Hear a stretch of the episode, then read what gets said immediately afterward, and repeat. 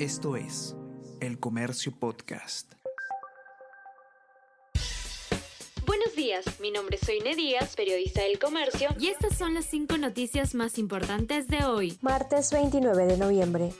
El Congreso acude al TC ante la amenaza de cierre. Ante interpretación del gobierno sobre cuestión de confianza, el Parlamento prevé oficializar hoy una demanda competencial. Chirinos presentó denuncia constitucional y se debate procedimiento de suspensión presidencial.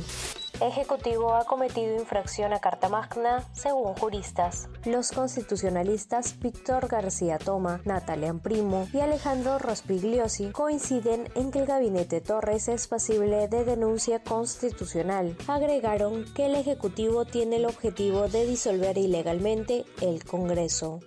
Congreso debatió la ley de presupuesto del 2023. Titular de la PCM y del MEF incidieron en las disposiciones adicionales puesta por la Comisión de Presupuesto pidiendo prudencia en el gasto fiscal.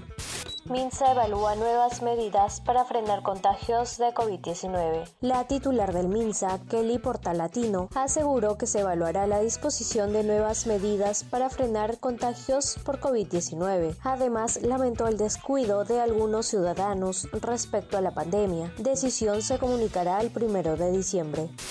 Brasil clasifica a octavos de final al vencer 1-0 a Suiza. Sin la presencia de Neymar por lesión, la selección de Brasil alcanzó su segunda victoria consecutiva en Qatar 2022 al vencer por 1-0 a Suiza gracias a la anotación de Casemiro. Los dirigidos por Tite accedieron a los octavos de final de la Copa del Mundo al sumar seis puntos en el grupo G.